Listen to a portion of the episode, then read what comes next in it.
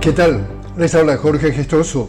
En el podcast de hoy, a esta hora en Ecuador el ejército está desplegado en las calles del país al declarar objetivo militar a las bandas criminales luego que el presidente Daniel Novoa decretara conflicto armado interno.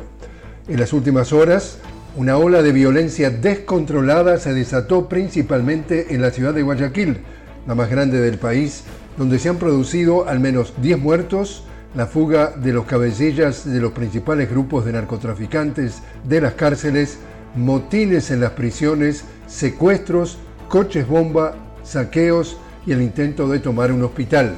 El legislativo anunció su apoyo a las acciones tomadas por Novoa, al igual que el expresidente Rafael Correa.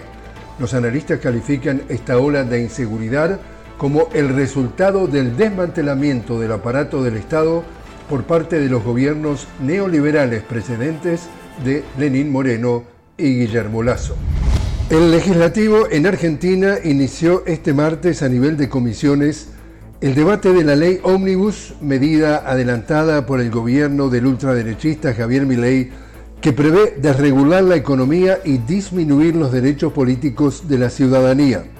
Al respecto, diputados de la opositora Unión por la Patria pidieron la presencia de todo el gabinete ejecutivo para aclarar diversos puntos del texto, así como propusieron la participación de distintos sectores civiles afectados por la propuesta de ley.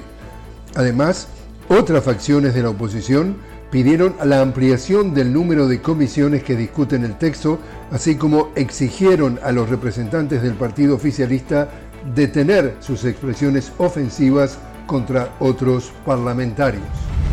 E Israel persiste en sus ataques contra Palestina.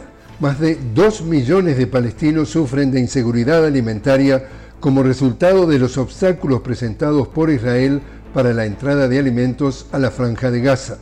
Por su parte, en la Cisjordania ocupada, el secretario de Estado norteamericano Anthony Blinken se reunió con el presidente palestino Mahmoud Abbas.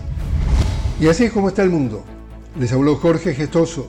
Los invito a que me acompañen en un nuevo podcast de La Noticia con Jorge Gestoso.